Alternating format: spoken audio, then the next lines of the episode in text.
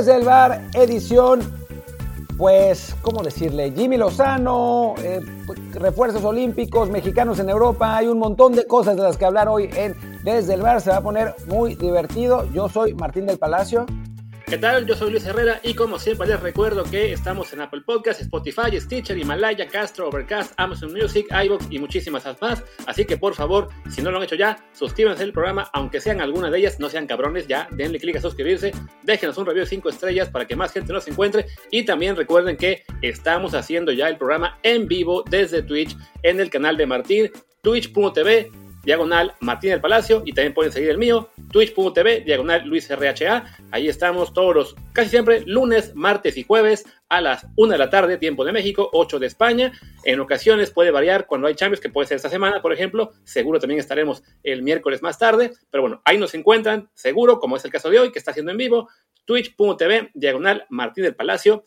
Y ahora sí, Martín, pues hablaremos con, evidentemente, Chicha, ¿no? Es el tema top del día. El tema top del día, eh, Chicharito metió tres goles ayer, sumó cinco en los últimos dos partidos. Y bueno, obviamente, porque el Chicha polariza, porque sabemos que polariza, es, es un, una personalidad que por muchísimas razones lo amas o lo odias y hay pocos, poco término medio, pues se armó un desmadre absoluto en Twitter, ¿no? Se armó en redes sociales y también en los programas deportivos sobre si primero, Chicharito está de regreso, o sea, si sus goles son válidos por haberlos metido en una liga de granjeros. Y segundo, si ese refuerzo, si ese regreso, perdón, le debería ser suficiente para llegar a la selección nacional. Nosotros obviamente tenemos nuestras opiniones al respecto y arranquemos con las opiniones de Luis. A ver, muy simple, yo ya incluso lo, lo, puse en Twitter, lo comenté un poco en el matutino que publicamos hoy por la mañana. Yo creo que hoy aún no está para ser llamado a selección, no se le puede eh, llamar de vuelta por dos partidos, cinco goles, así hayan sido eh, algunos goles, digamos, eh, representativos de que parece tomar un buen nivel, pero es muy pronto, es una liga de granjeros, como bien dijiste, las defensas son muy malas, entonces hay que esperar a ver que realmente este regreso sea de verdad, que sea más constante, y sí, si de repente ya llega, llega a mediados de mayo finales, lleva 10, 12, 15 goles, evidentemente entonces ahí sí se tiene que considerar porque, no seamos malos, somos una selección que en este momento tiene una caballada flaquísima, con nuestro mejor nueve lesionado, que quién sabe para cuándo esté, pero seguramente va a ser después del verano, y después de eso, un 9 que aún tiene el pasaporte, otro que mide un 65, otro que va a jugar por Perú, y uno más que es bastante flojito en la misma liga que Charito, entonces es normal que se le considere desde ahora, sobre todo también hablando, porque hablamos, bueno, del tipo que es el goleador histórico de la selección, ¿no? o sea, no, no es Juan Pérez como para que lo ignoremos y ya.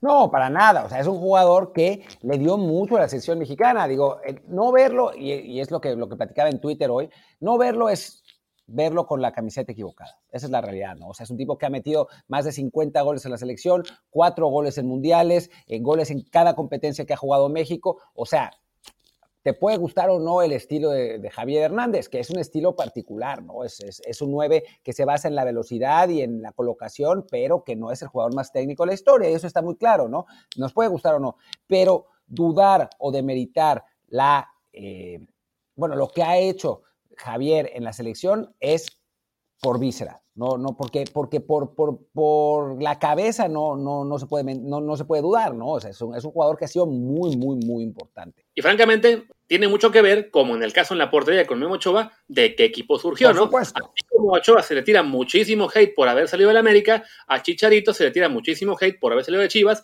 y tan es así que este tipo de polémica no la tenemos con otros jugadores como Chucky Lozano o como Héctor Herrera, porque salieron de equipos que son mucho menos polémicos y entonces pueden estar en un mal momento y la gente no se les va encima como si se le va a un Chicha o a un Ochoa cuando no andan bien. Sí, sí, sí. No, ex exactamente. Y, y, bueno, yo creo que, digo, es, es, una lucha, creo que, creo que en este caso estamos luchando contra molinos de viento, ¿no? O sea, es una lucha que hacemos y que tratamos de convencer gente en Twitter de que piensen más allá de los colores que traen puestos. Es muy difícil, ¿no? O sea, la gente normalmente tiende a calificar de acuerdo al equipo al que le va, ¿no? Y dice, eh, Chicharito es una mierda si le va al América o si le va al Atlas, y Ochoa es un inflado por Televisa si le va al Guadalajara o al Cruz Azul, ¿no? O sea, esa es, esa es la realidad. A Pumas o a Tigres. O a Pumas, pero sabes que más al Guadalajara. Cualquier equipo que el América, que son no, todos. Pero sabes ¿no? que más al Guadalajara y al Cruz Azul, y te voy a decir por qué. Sí, eso sí. Chivas porque pues es el archirrival de América y Cruz Azul porque los cruzazalinos sienten que le hicieron la mala corona en 2014. Esa es la realidad. O sea, esos son los dos equipos que más. O sea, yo me he encontrado mucha más gente que dice, yo le voy a Pumas, pero creo que Ochoa. Ya cuando empiezas a compararlo con Campos, ahí cambia, ¿no? Y dices, no mames, pinche Ochoa. Pero, pero cuando, cuando se trata de Ochoa, en general en la selección, la gente de Chivas y Cruz Azul es muchísimo más radical, ¿no? Igual que la gente de América con Chicharito, ¿no? Chichatronco, la chingada, pinche inflado, muertito, así, esas, esas cosas, ¿no? Y además, más que surgió Raúl Jiménez, y entonces ahora los americanistas están con que Raúl Jiménez siempre ha sido mejor que Chicha, etcétera, ¿no? Eh, entonces, bueno, ahora, de acuerdo a las dos primeras preguntas que yo que, que hice y que Luis contestó, ahora voy a dar yo mi opinión, que es, creo que sí, Javier está de regreso.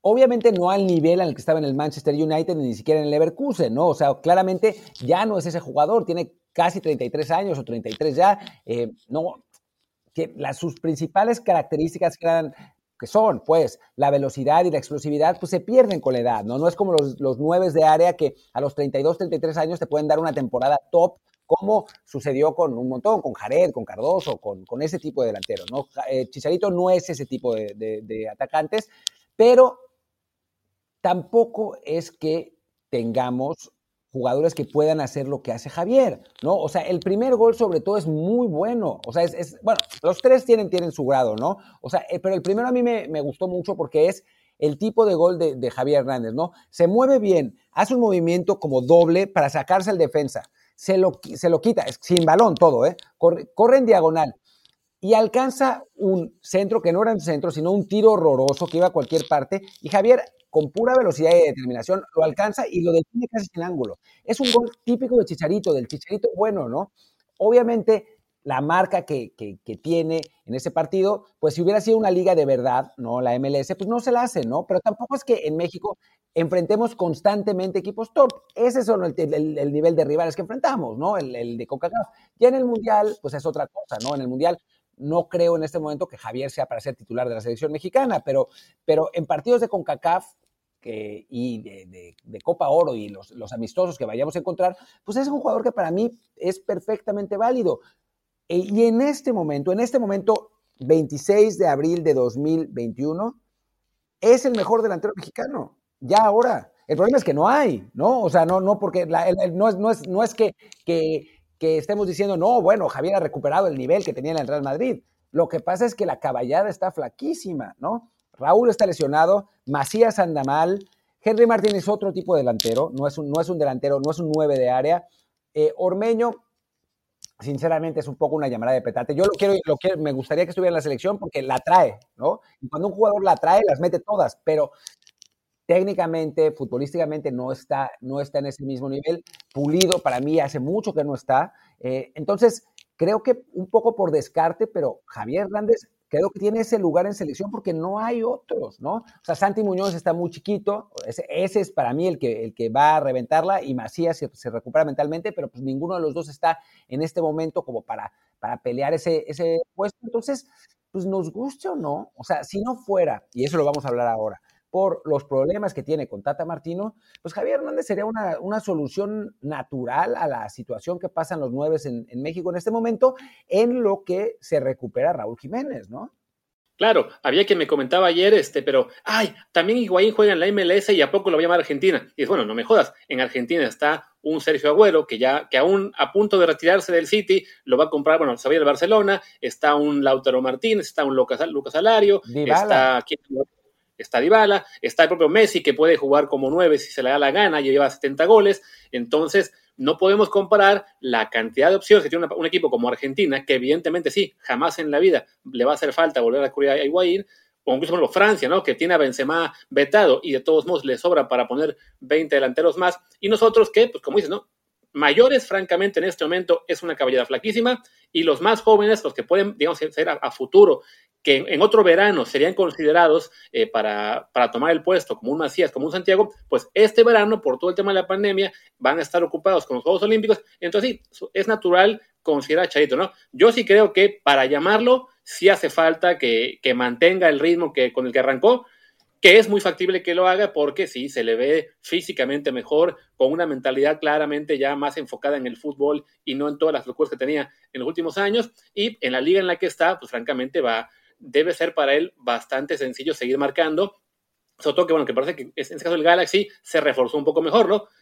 Si esto pasa así ya para cuando, eh, digamos, en un par de meses él está en, esta buena forma, pues sí, solo quedará a ver si sus problemas con Tata Martino y con la propia federación eh, ponen esa barrera para que vuelva o no, porque sí, ahora viendo que el Tata sigue llamando a jugadores como Pulido, como Jonathan, como Pizarro, que también están en la, MLS y que no andan bien ahí realmente o a nivel, digamos, de figura, pues no habría otra excusa para dejar fuera a Chicha si él anda bien ahí, ¿no? Más que los problemas con Federación y con, y con Tata particular. Y todo se, todo se reduce a aquella vez que, eh, pues, se filtró que tanto él como la Jun habían eh, llevado a dos mujeres a la, concentración del equipo y que viajaron con ellas, ¿no? O sea, nosotros la verdad es que no nos consta, yo ya no, no estoy tan cerca de la, selección como estaba, o sea, me gustaría decirles, les tengo la exclusiva y esto fue lo que pasó, pero la verdad es que no la tengo, eh, no, estoy, no estoy tan cerca de la selección como estaba en, en el periodo pasado. Entonces, eh, pues no lo sé, pero esa es, esa es la razón, ¿no? Que, por la que hay un alejamiento entre, entre estos dos jugadores y la, y la, selección. Sabrá Dios qué habrá pasado ahí. Lo que sí es cierto es que a la Jun ya lo volvieron a convocar a una concentración donde solo fueron jugadores locales, pero sí estuvo en una lista. Entonces, no me parece que las diferencias con Chicharito sean insalvables. Además, sobre todo dado el estado en el que, en el que está la, delantera mexicana, ¿no? O sea, creo que si, se hace, si, si Javier mantiene este nivel, porque además, bueno, no es que haya partidos de selección mañana, ¿no? O sea, todavía vamos a tener algunas semanas para ver en qué nivel está, está Chicharito, pero si Javier mantiene este nivel y, y el Tata Martino lo quiere convocar, o sea, me parece que lo más lógico es que se hablen, que, Chicha se disculpa donde se tenga que eh, disculpar, que Tata escuche lo que tenga que escuchar y listo, que resuelvan sus diferencias como adultos que son, ¿no? Digo, que hay que añadir que no es únicamente la diferencia con Tata por ese tema de lo de la, concentración, sino también en general con la federación ha tenido fricciones. Justo ayer se armó esta pequeña polémica en Twitter por el, por el tweet que publicó la cuenta de la selección, en la cual mencionaban a cómo le fue a los mexicanos de selección en el Galaxy y decía, Jonathan jugó 72 minutos, Efraín jugó 18 y ni una palabra del que marcó tres goles y ya respondían este, desde, bueno, desde la gente que puede manejar, mi amigo Friedman, por ejemplo, ¿no? que él está para Black no, sí tiene que ver con que no le han llamado en más de un año y por eso no se le considera a la, hora de esas menciones, pero también tiene que ver con que él ha discutido con la federación en el tema de derechos de imagen, de que no le gusta que se use su fotografía para temas promocionales, entonces todo ese tipo de cosas también, esas fricciones, esas peleas, el resto de jugadores no las tiene o las ha sabido manejar mejor, entonces sí, todo es un conjunto en lo cual él tiene que, digamos, pues sí, aprender, si acaso, a ser un poquito menos eh, peleonero con la federación, o si acaso también la federación, bueno, buscar ahí un, buen arreglo con él, porque sí, de momento no es algo tan simple como, ah, ya metido cinco goles, con que mete otros ocho lo van a llamar, ¿no? Sí hay trabajo que hacer, tanto con Tata como con la federación y el propio Charito, para que se arreglen las fricciones y él vuelva, ¿no? Sí, y no solamente es lo de los derechos de imagen, sino también que cuando se había que negociar los premios después del Mundial, parece que hubo ahí algún, algún problema de, una, alguna discusión fuerte con, entre Javier Hernández y, la gente de federación. O sea, no es, es, una relación que tiene puntos espinosos. Eh, creo, por otro lado, que eh, Javier también ha hecho un poco un mea culpa en general del, año, del año pasado que tuvo y dice estar mucho más enfocado y bueno, por lo menos físicamente se le ve mucho más enfocado, ¿no? Entonces, eh, creo que, creo que con ganas, o sea, con, con, la intención de hacer las cosas bien, se puede arreglar una, una, situación así y creo que sería por el bien de todo el mundo, ¿no? Porque dentro de todo lo que quieran decir, a mí me parece que Charito ofrece un perfil de delantero que no tiene, que no tiene la selección en este momento, ¿no? Que no es el perfil de delantero para ser el nueve titular referente de la selección mexicana. Pero bueno, pues tiene 33 años. Tampoco es que pudiéramos esperar eso de él. Pero sí un tipo que te puede entrar y destrabar un partido complicado, ¿no? Eh, y eso, la verdad es que la selección no tiene nadie con eso, con, esas características en este momento. ¿no? Ya lo habíamos dicho, Henry Martin es un jugador más de apoyo, lo mismo que, lo mismo que Pulido. Macías sí, pero pues no, no anda bien. Eh, Santi Muñoz podría hacerlo, pero pues está muy chiquito. Eh, Funes Mori no tiene ni el pasaporte mexicano todavía. Entonces, no, no está tan fácil, ¿no? No, no, no tenemos ese, ese tipo de, jugadores, no crecen en los árboles. Entonces, me parece que, que no es la mejor idea desperdiciarlo completamente. Así que, creo que lo, lo, pueden arreglar y deberían arreglarlo, ¿no? En mi opinión. Bueno, si acaso, si Tata todavía está, digamos, un poco molesto con él, pues también abrirá la puerta y así de paso sirve ese segue para el siguiente tema, pues también para la Olímpica, ¿no? Es otra opción de refuerzo que está por ahí, eh, tanto él como Carlos Vela, que Jimmy Lozano se empeña en no, no cerrar esa puerta, aunque desde Federación sabemos que la quieren ya con candado poner y todo. Sí, el Tata Martino. Antes de, pasar al, tema de, Olímpicos y de, Vela, pues leamos un poco algunos comentarios, ya que, ya que estamos en vivo. Eh, dice, dice Getobar, con Chicharo les da para que tengan cinco horas de stream. Sí, me cae. Podríamos estar hablando de Chicharito constantemente y no... Em, dice Renosila que no quiere que, que, convocan a Funes Mori. Eh, lo van a convocar. Que lo van a convocar en el momento que tenga el pasaporte. También dice que en algún momento fue mejor que Jiménez, pero no hizo nada por mejorar y Jiménez sí. No sé si se refiere a, quién se refiera.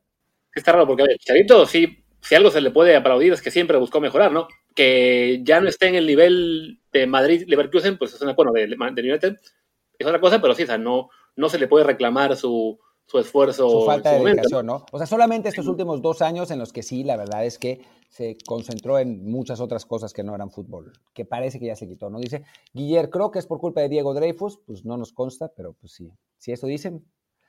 Eh, Patolán 19 dice, si mete 15 goles, 15 o 20 goles, no importa que esté en la MLS, yo estoy de acuerdo, o sea, si, Chicharito mantiene este nivel goleador, lo van a terminar convocando a, base de goles, ¿no? Eh, Dice Pepcon 31, si todos los mexicanos tuviéramos la mentalidad de Chicharito, seríamos campeones del mundo. Pues lo que era la mesa ideal, ¿no? Tener el fútbol de Vela y la mentalidad de Chicharito. Desafortunadamente, pues no se combinaron nunca. Sí, carajo. Em, dice Arturo Tijerina, yo creo que el, Tata no tendría excusa para no convocarlo. Si sigue convocando a Pizarro, Jonah y Pulido, a pesar de estar en la MLS, sin ni siquiera figurar. Chicha figurando tendría que ser convocado. Sí, pues lo que habíamos platicado, ¿no? O sea, las situaciones extracancha son las que se tienen que resolver, pero a nivel cancha eh, creo que no, no tendría por qué haber pretexto si, si sigue haciendo goles. Dice Ardor de León, y tiene razón, que tiene más goles y Pulido y, que Pulido y Henry juntos en el último año. Sí, y en dos partidos. bueno, que Henry, no, ¿eh? Henry lleva como 15 este año. Henry la temporada lleva 15, o sea, está teniendo un buen año realmente. Entonces, ahí sí como que le la temporada? Oh, sí, ayer, yo ayer lo busqué, también, también eso me, impresionó. O sea, lleva, lleva 15 goles de temporada, quién sabe de dónde, pero los metió. Ah, sí, 31-15, pero eso dice Wikipedia. Déjame ver qué dice Transfer Market. también Soccerway, lo busqué ayer. En la, en la 2021 dice 12-6 este año. Este, o sea, el, el, no, el, no, no, en no en el ejercicio 19-20. En el ejercicio 19-20 lleva 14, en efecto. 31 sí, partidos. Soccerway, le, veo 15, me imagino que no le, han, no, le han contado el último o uno de liguilla. O uno de Boca Champions. temporada y 10 la... No, no, 15 en liga nada más. O sea, solo en liga... 13, en liga eh, más uno en liguilla, 14. Bueno, en fin, es de menos. Igual, eh, pero bueno, el caso es que sí, bueno, lleva más goles Henry Martín de lo que esperábamos, la verdad.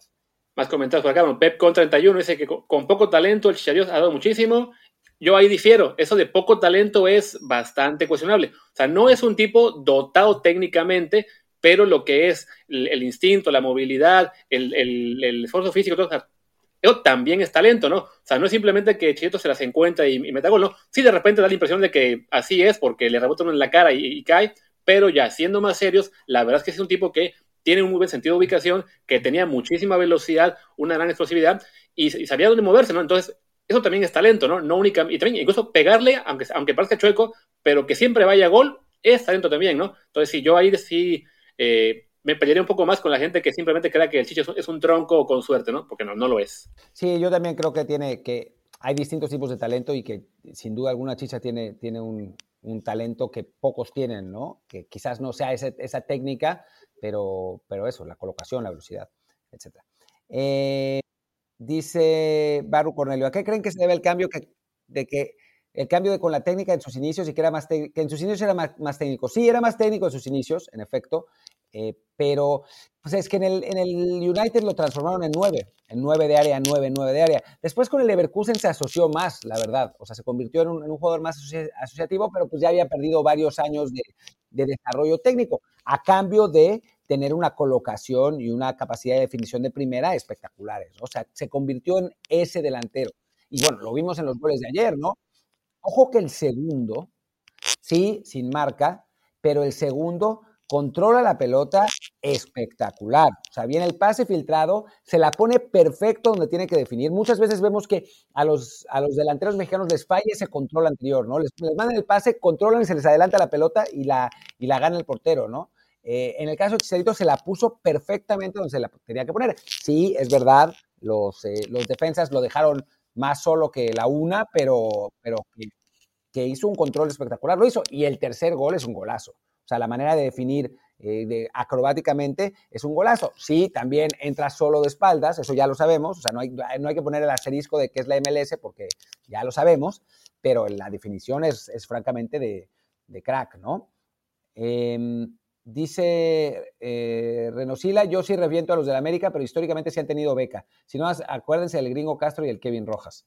Ah, pero ellos nunca, nunca fueron jugadores titulares en selección, titulares base, ¿no? O sea, el gringo sí fue llamado regularmente, pero no fue un jugador que fue a referencia en selección. Igual ni, ni siquiera el Kevin Rojas, ¿no? O sea, siempre en cada lista, y lo hemos mencionado en otros programas, siempre habrá cinco o seis jugadores que a lo mejor no gustan mucho a la gente, pero este tipo de jugadores nunca fueron base, como si fue, por ejemplo, de su equipo, Paul Aguilar, y nadie reclamaba que lo fuera, ¿no? Entonces sí creo que lo de tener beca o no es muy también, de nuevo, ¿no? Si le vas a la América y los llaman, te, te gusta, si no le vas a la América, crees que están ahí de gratis, ¿no? Entonces sí, yo ahí también difiero un poquito. No, y además el gringo Castro, cuando era convocado, era cuando la Volpe era el técnico. Y si con alguien se llevaba mal la Volpe era con Televisa. O sea, no, no es que francamente no, no, no había cómo, no, no hay cómo agarrarse de eso de que, de que el gringo Castro estuviera becado.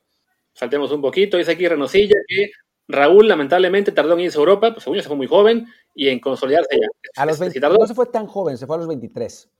Por eso, después te dice, te, te dice César Espinosa, te pregunta que quién es el delantero que dices que mide unos 65. Ah, exagero, que es lo de Henry Martin. O sea, es un poco más alto, pero no es tan alto como hizo su ficha en la, en la, liga, que le dan creo que 1,77. No, es bastante menos. es, un poco como el caso, es como el caso de Acevedo, ¿no? Que le ponen 1,84 cuando claramente no, no mide eso. Entonces sí, es un poco como compensar esa exageración que tiene en la página de la liga, que le dan una estatura que no es, francamente. Dice Getobar, hay un goleador histórico italiano que muchos supermaman, como lo es el Pipo Inzaghi, y a Chicha lo critican por tener esas aptitudes. Sí, son parecidos, la verdad. Eh, Chicha es hasta más asociativo que Inzaghi. Pernosilla, el Tata se va a comprar muchas críticas gratis solo por convocar a Funes Muerti. Pues se las va a comprar de la gente que es antinaturalizados, porque francamente, en términos deportivos, no habrá ninguna razón por la cual no llamarlo. O sea, no, porque no hay. Lleva, o sea, lleva 150, bueno, como 100 goles o más en la Liga Mexicana en los últimos seis años o sea, deportivamente no habrá ninguna razón por, por cuál no llamarlo. Entonces, las críticas van a ser, así como a Chicha se le pega por ser de Chivas o a Ochoa por ser de la América, a Funes Mori va a ser por ser naturalizado, francamente. Sí, Funes Mori lleva nueve goles en 14 partidos este, este torneo. O sea, lejos el mejor mexicano, pero lejos. Entonces, pues así... o sea, que aún no lo es. sí, sí, exacto. Si todavía no tiene el pasaporte. Y no sabemos cómo está ese trámite. Eh, Kerry optimistamente decía, no, sí, ya está, pero yo por lo que sé, no está. Entonces vamos, va a tardar, va a tardar. Va a tardar. Em, después, el Tata es el director técnico que podemos tener, que podemos tener. Un, un director bueno, técnico bueno, tirando a mediocre, que no lo hizo con Argentina. Fracasó en el Barça. ¿Qué podemos esperar? Que la gente sea un poquito más crítica y francamente ese comentario Patolán es muy muy desafortunado porque sí, hablar de que no lo hizo con Argentina cuando, cuando estuvo que en dos finales de Copa América, cuando tuvo ese equipo que era muy competitivo, o sea, no simplemente es si no fue campeón del mundo o no fue campeón de Copa América fue malo, o sea, tenía una selección que era muy competitiva y lo vimos después cuando se fue que se vinieron abajo, ¿no? En el Barça estuvo un año, pues sí, le, fue relativamente mal, eh, pero dirigir en el Barça no es poca cosa, ¿no? O sea, sí creo que es, es la típica narrativa de, como me cae mal, voy a tirar para abajo todo lo que he hecho en su carrera, ¿no? Y no, tampoco me gusta. Y miren que en este momento cada vez estamos siendo más y más críticos con el, con el data, pero sí, esta, este comentario en particular tampoco me gusta mucho. Sí, yo, yo estoy eh, de acuerdo en, principio con Luis, pero sí debo reconocer que el Tata está sacando canas verdes cada vez más por conservador y por, por, por queda bien. Pero bueno, en fin. Eh, Alan Juve dice, pero las circunstancias le están dando la razón al Tata, va a llamar a Funes Mori. Sí, sí lo voy a llamar. Pep con 31 dice, con goles de, Chicha se dobla la federación. El que creo que no se va a doblar es el Tata. Tendría que sentarse a hablar con el Tata como lo hizo Tecatito. Sí, podría ser. Sí. Uno más, más, para abajo, porque sí veo que ya nos estamos saltando. Sí. Y bueno, a ver, otro, otro comentario de los desafortunados. El mundo es dinero, dinero, dinero. Si Chicha la rompe la MLS, la, F, la federación no dejará pasar la oportunidad de hacer negocio. A ver, gente, la, federación hace negocio con la selección, esté quien esté. O sea, esta teoría que tienen muchos de que, ah, los llaman a la selección porque el patrocinador dice, no, es al revés. El patrocinador usa a los jugadores que están en la selección. Justo por eso la polémica de ayer con lo del tweet de Betcris y la, y la, y la, la cuenta selección de que no lo pusieron. O sea, los patrocinadores de la selección van a usar a quien esté ahí. Y la federación va a ganar una millonada con la selección sin importar quién esté porque tiene los ratings, porque va a hacer partidos en Estados Unidos. O sea, francamente, ni siquiera un jugador como Chicha mueve la aguja tanto como para que digan, uy, tenemos que llevarlo porque él va a vender más.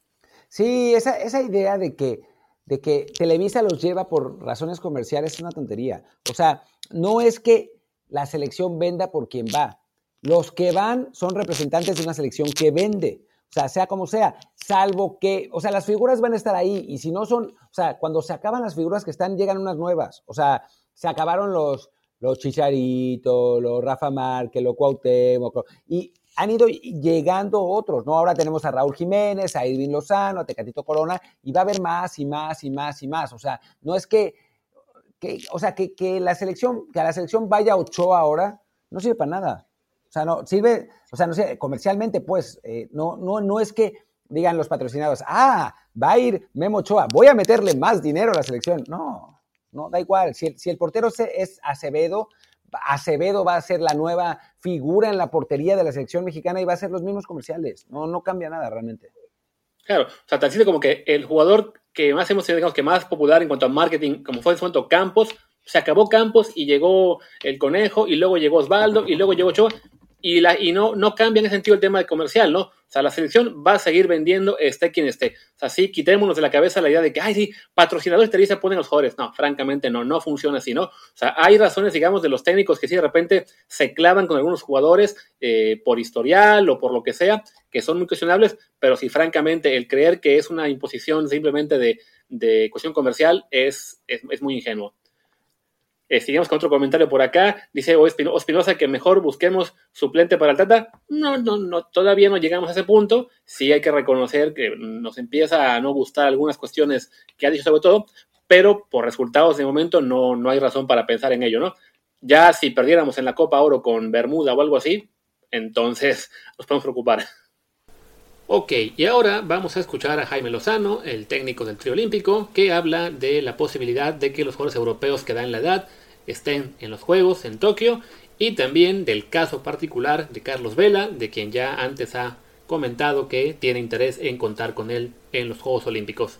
A ver qué dijo. Prepararse bien, tenemos que apostar mucho por el, por el momento que vivía el jugador. Ahora tenemos un mes, ellos tienen que ganarse el, lugar, tienen que levantar la mano y, y, hacer todo lo posible por estar en la lista.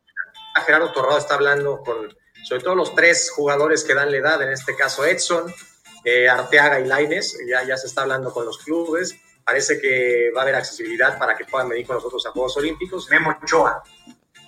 Eh, figura en los últimos mundiales.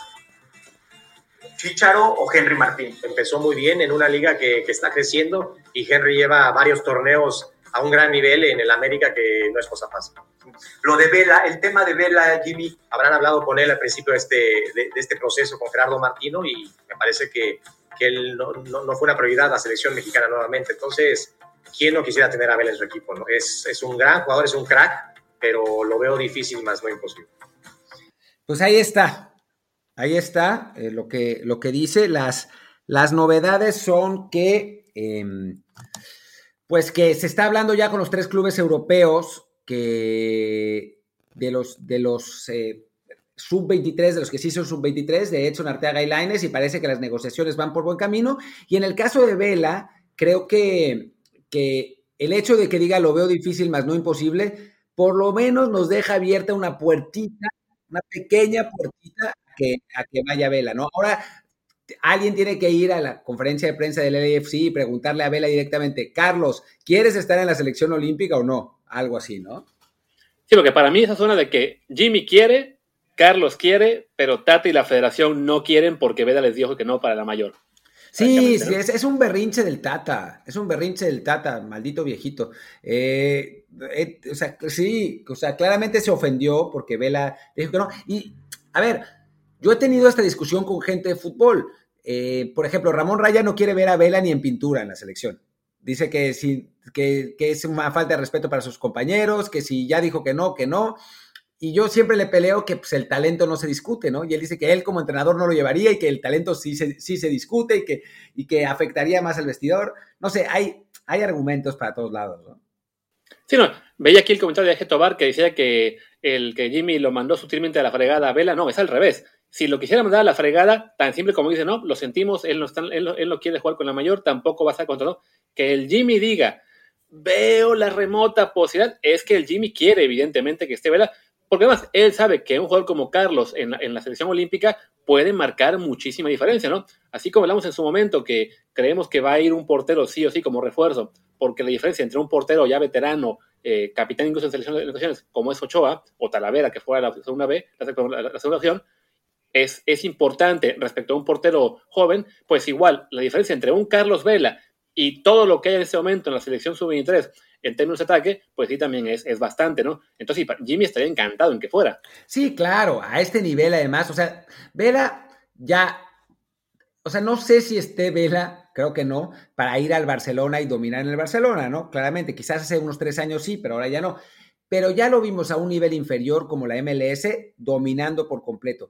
Y los Juegos Olímpicos se nos, se nos, suele olvidar porque ganamos una medalla de oro y la, la, la, glorificamos como debe ser, pero la glorificamos un poco de más y se nos suele olvidar que los Juegos Olímpicos son una competencia con límite de edad. Entonces, Carlos Vela tendría perfectamente las posibilidades de dominar esa competencia también, porque los rivales no van a ser los mejores jugadores del mundo, sino jugadores con límite de edad. Que si fuera sub-23 sería más fácil, sí, porque un, un, año de diferencia a esas edades, pues sí es importante, ¿no? Pero, pero Vela tendría perfectamente la capacidad de dominar en esa, a ese nivel, para mí. Claro. Sí, no. Y ya ahí sí dependerá mucho, bueno, cada quien puede tener la, opinión que quiera sobre Carlos Vela, sobre si quiere o no que esté en selección, pero bueno, si, es, si llega a estar, hay que decir que deportivamente sí es una muy buena opción. Ya la, la, pelea que haya que tener entre él, la federación, Jaime y quien sea, por, porque vaya o no, es otra, pero sí, deportivamente, francamente hay que decir, sería una opción de lo mejor que se puede llevar, sobre todo considerando el tema ese de que los europeos eh, mayores no van a poder ir.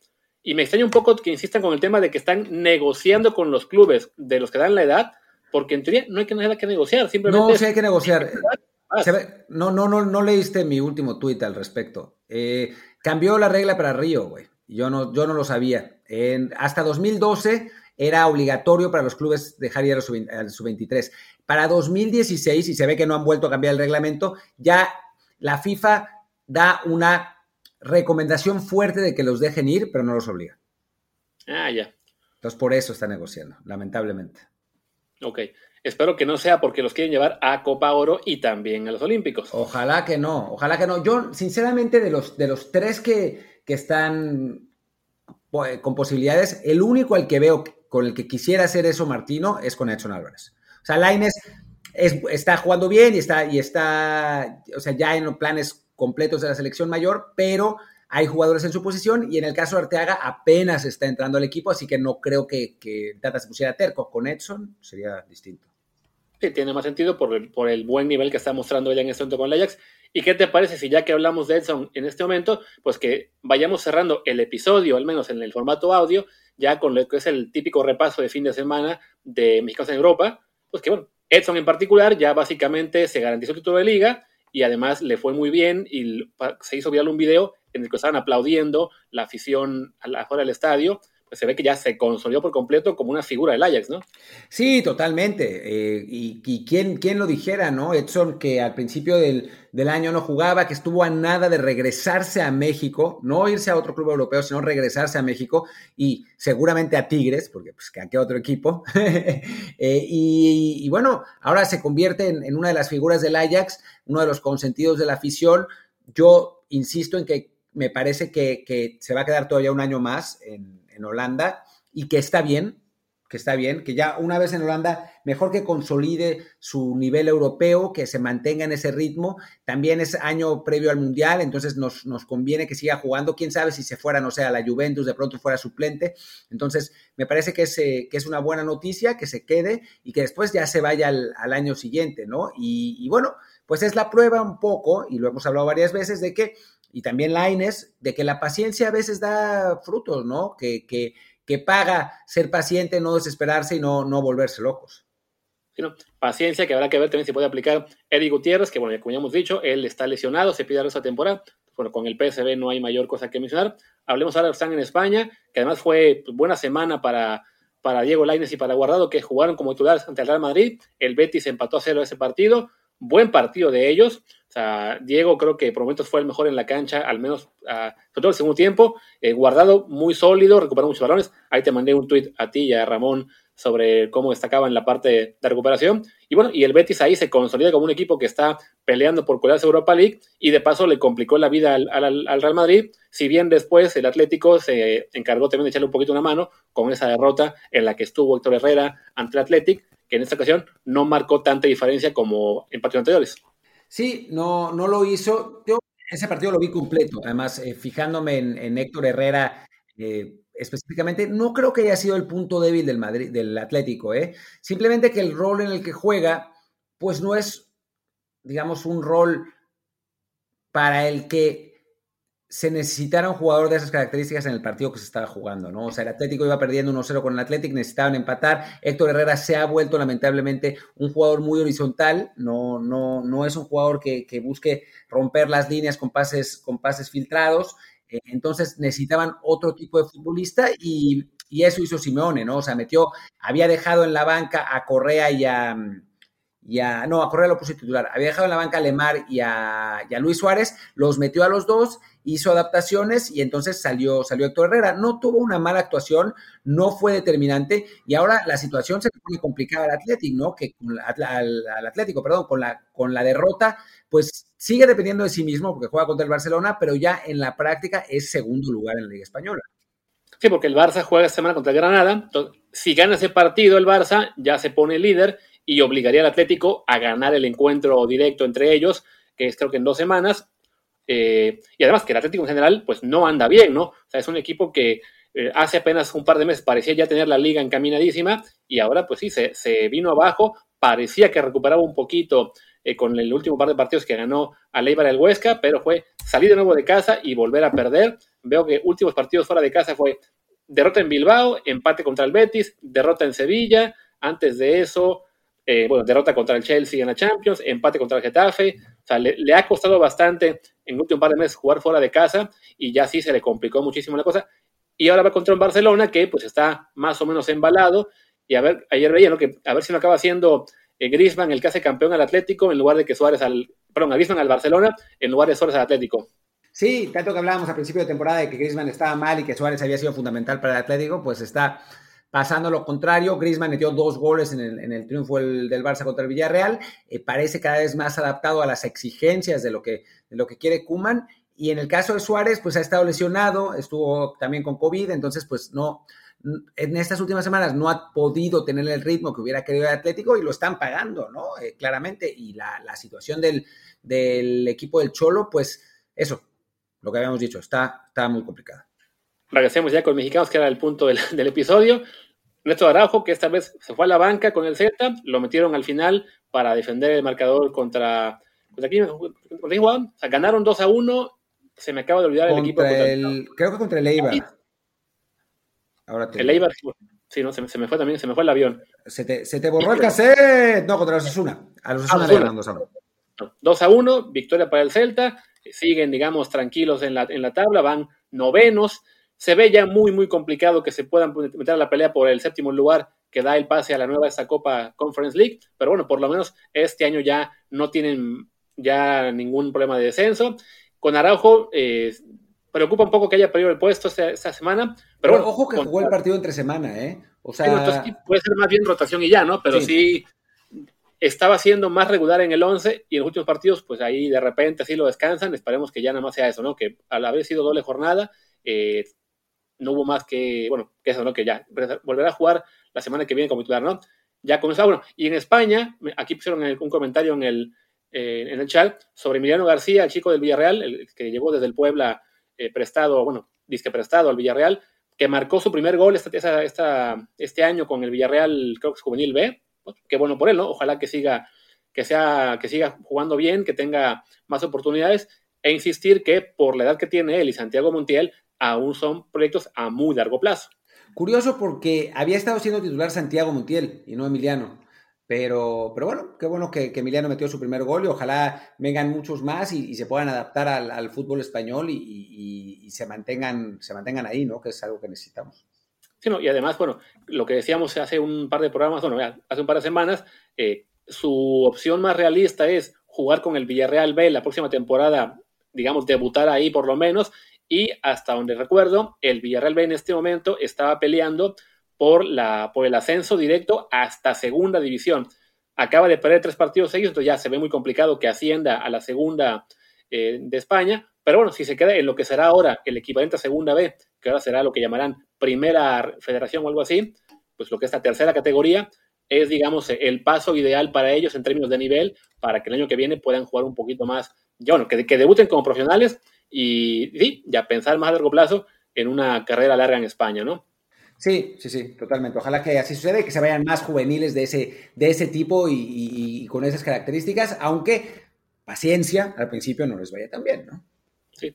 Caso de Eugenio Pisuto, que bueno, en Francia sigue sin jugar, esta vez no estuvo convocado, pero bueno, su equipo, el Lille, dio un partidazo ante Lyon, un juego clave para la pelea por el título, iban perdiendo 2 a 0 y le dieron la vuelta 3 a 2 para mantenerse en el liderato, apenas un puntito arriba del Paris Saint Germain. Pero bueno, este que era el juego más duro que les quedaba en calendario, el que fue en Lyon, lo ganan, siguen de líderes, les quedan cuatro juegos ante rivales no tan poderosos, creo que el más duro era el Niza. No, el Lance, juegan, contra el Lance en el clásico del norte eh, francés. Es, un partido, es un partido jodido ese, jodido, jodido. Si lo ganan van a ser campeones porque anímicamente va a ser un, envión brutal, pero ese es, el juego difícil. El Lance va a París la semana que entra, que también es un partido complicado para el Paris Saint-Germain, que es, el Lance es el quinto lugar, y después recibe al, al, Lille. Así que ahí se va a poner divertido.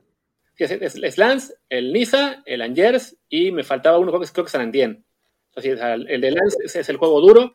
Eh, y bueno, pues ojalá que se dé, ¿no? Por lo menos ya con esa victoria de ayer sobre León, que lo, lo tumba un poquito, o sea, pasaron de estar al momento del 2 a 0 en la tabla ya cuartos, pues mantienen el primer lugar, ya ponen una ventaja de 6 sobre León, entonces se ve ya prácticamente seguro que el año que viene van a jugar Champions League, lo cual a su vez también indica que van a jugar la UEFA Youth League, así que doble oportunidad para Pisuto de tener más, eh, pues más chance el año que viene, ¿no? Alguna chance, no, como este año que no, no pudo jugar nada, ¿no? Sí, exactamente. Eh, va a tener minutos, va a tener minutos de algún modo. O sea, ya sea en el, en el Lille, ya sea en el Lille B, ya sea en algún equipo se va a préstamo, pero creo que pasarse en blanco toda la temporada no va a suceder, no va a volver a suceder. Eso, eso está, está clarísimo. Em, si quieres, pasemos a Italia, que se jugó hoy. Hoy jugó el, Napoli. Eh, ganó 2 a 0. Entró el choque al 59, al parecer. Ya iban ganando 2 a 0, ya no aportó más. Pero bueno, con esa victoria ante el Dorino, se treparon al cuarto sitio en la Serie A dejan en este momento a la Juve fuera de la Champions. Imagínate este equipo. Sería maravilloso. La, ¿Cómo se llama? La, docena trágica, pues ni siquiera que, que, ni siquiera califican a la Champions. En este momento, por diferencia de goles, de un gol, el Napoli queda arriba de la Juve. Además, en los duelos directos quedaron iguales. 1-0 ganó el Napoli en casa, 2-1 perdieron fuera, así que ese desempate no, no me preocupa. Y bueno, pues quedan cinco jornadas, ahí tienen una chance de colarse a Champions dejando fuera la Juve, lo cual sería maravilloso, ¿no?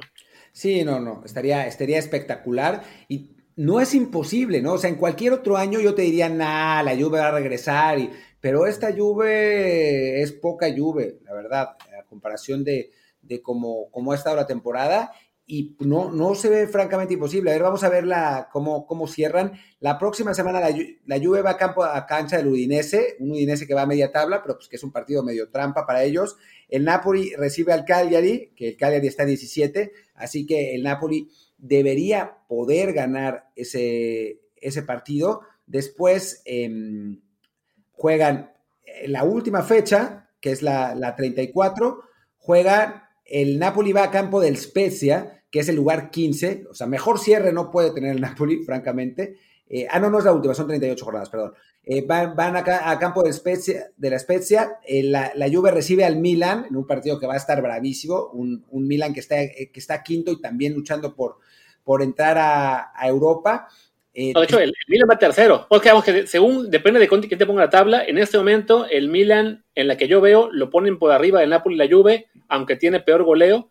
Yo, eh, quinto por partido. Sí, claro, por el tema de que le falta un partido, ¿no? Entonces, el, el Milan con ese partido pendiente los podía rebasar. Es que la pelea está ahí, Milan, Napoli, Juve, por dos lugares en Champions. Después, el, el Napoli recibe al Udinese, que es un partido como el de la Juve, nomás que con la diferencia de que juega en casa y la Juve va a Sassuolo, un, un, partido que debería ser más cómodo, aunque el Sassuolo este año ha estado muy bien, también el pasado.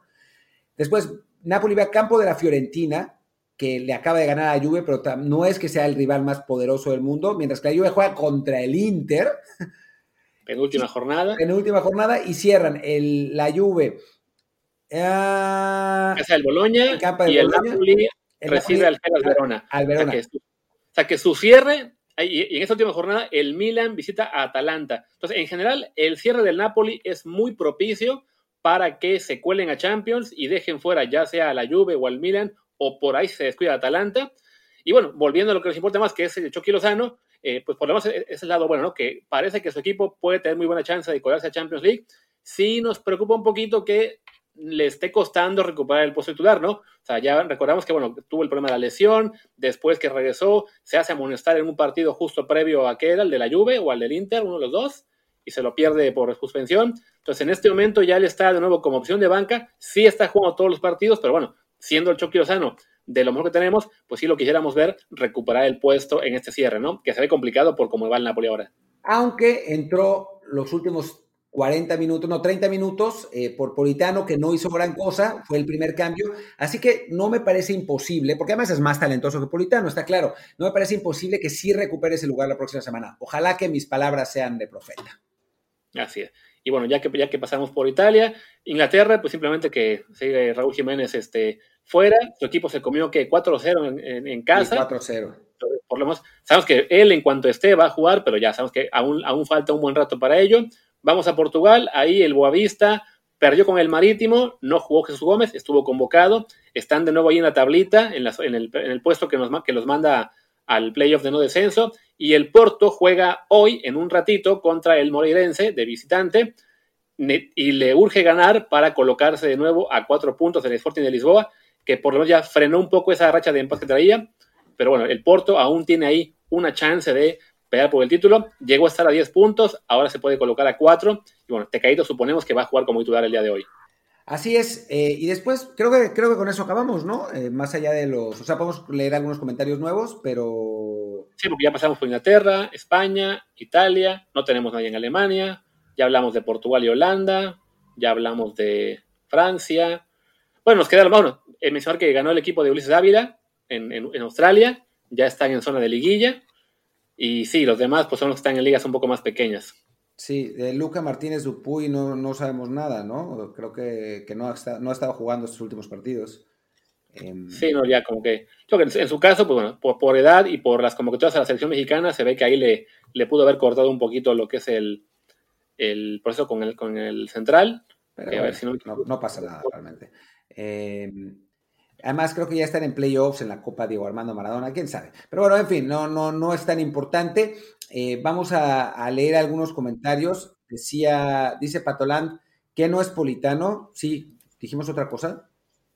Yo escuché politano. Sí, yo también, pero quién sabe. Alguien, alguien escribió napolitano, tal vez se refiere a eso, pero es, ah, es politano, sí. Mateo Politano. Eh, dice Víctor Nick 01, mañana juega Jürgen Damm. ¡Uh! A ver, un comentario de los que de la, parte que cortamos antes, vi de O Alonso MX y pregunta, ¿no? ¿Qué onda con el morro de San José, Kate Cowell, si es elegible para México y se lo conocíamos más allá este fin de semana? Yo debo reconocer que no me sonaba mucho, aunque al, vagamente a lo mejor su nombre había oído. Y ya lo que veía yo en Twitter de este cuate que hace la cuenta de Mejores Aztecas es de que sería elegible siempre y cuando sus papás hagan el trámite para conseguir la nacionalidad y después él. Entonces, que en este momento sí se ve francamente muy, muy complicado que este chico, que tuvo un buen partido este fin de semana, vaya el lunes a jugar con México. Exacto, sí, está, está complicado, eh, realmente. Ni modo, pues algunos llegarán, otros, otros se irán, ¿no? Eh, dice Alan Juve, qué tristeza por el comandante Pirlo, prueba que, que seas un gran jugador, no siempre tiene éxito como director técnico. Bueno, pues que también lleva un año, ¿no? O sea, lo, echaron al ruedo demasiado pronto y demasiado precipitado. Vamos a ver, espero que le den otro año para, el aprendizaje, ¿no? Claro, o sea, no, no, no, todos los técnicos van a debutar en primera división y ganar la Champions, ¿no? O sea, también, depende un poco del plantel. Esta lluvia, digamos, sí, como que había envejecido un poquito el equipo eh, y, algún día tenía que acabarse la racha de títulos, ¿no? Pero sí, francamente, hay, hay que esperar más a ver que, para ya darnos una idea real de lo que es Pirlo como técnico, ¿no? Veamos a ver qué más hay aquí de comentarios. Y bueno, aquí dice Omar, Omar es el alguna que Eric Gutiérrez debe cambiar la dieta alimentaria para las lesiones. Bueno, aquí decía para las lecciones, pero supongo se refería a las lesiones. Pues también la dieta, supongo, será uno de los temas que tendrá que considerar, pero bueno, ha tenido mala suerte, ¿no? Arturo Ocho pregunta, de los chavos de las reservas en Europa, ¿cuál esperan que debute pronto? Pues debutar, debutar, supongo que Pisuto, el año que viene. Eh, sí, sí, supongo que sí. Sí, porque él, el año que viene debería jugar, ¿no? Los demás, los que están en Villarreal, todos están muy chavos. Marcelo Flores en, Arsenal igual está muy chavito todavía. Entonces, no, no creo que alguno más debute más antes que él, ¿no? Dice Blue Genja RX, si creemos que Lucas Romero se vaya para México ahora que tenemos a su hermano el portero.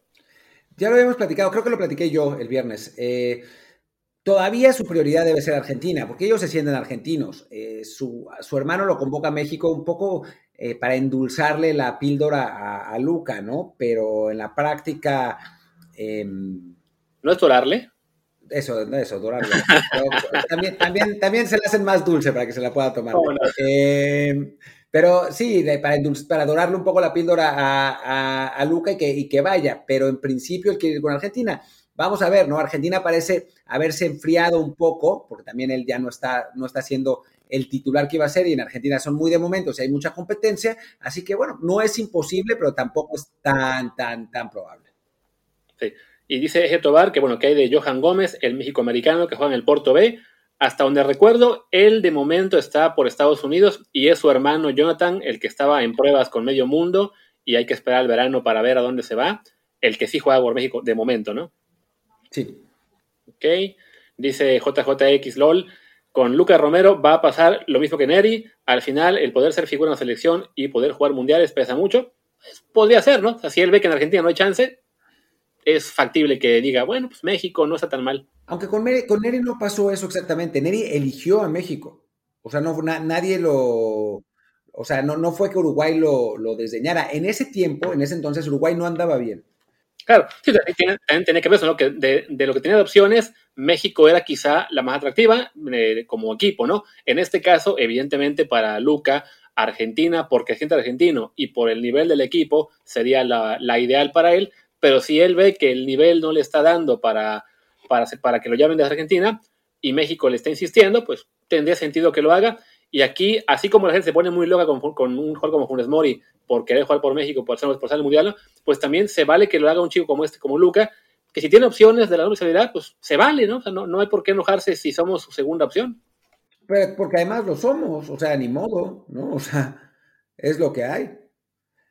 Pero, pero bueno, en fin, pues ¿qué te parece si cortamos este episodio? Eh, no, no vamos a salirnos de Twitch, en Twitch seguimos, solo cortamos el episodio para el podcast en versión audio, pero aquí vamos a seguir, vamos a hablar de, de, Champions, algunas otras cosas de, de, fútbol europeo y también algunas otras cosas de mexicanos, pero bueno, cortamos el episodio para eh, la versión de, podcast y así aprovecho para poner, para meter el comercial en Twitch que me obligan. bueno, pues es, el momento del espacio. Pues venga, cerremos la parte de audio. Yo soy Luis Herrera, mi Twitter es arroba luisrha. Yo soy Martín del Palacio, mi Twitter es arroba martindelp y el del podcast desde el bar POD. Y bueno, pues muchas gracias a los que están en el formato de audio, los que están en Twitch. Nosotros continuamos, no nos vamos a ningún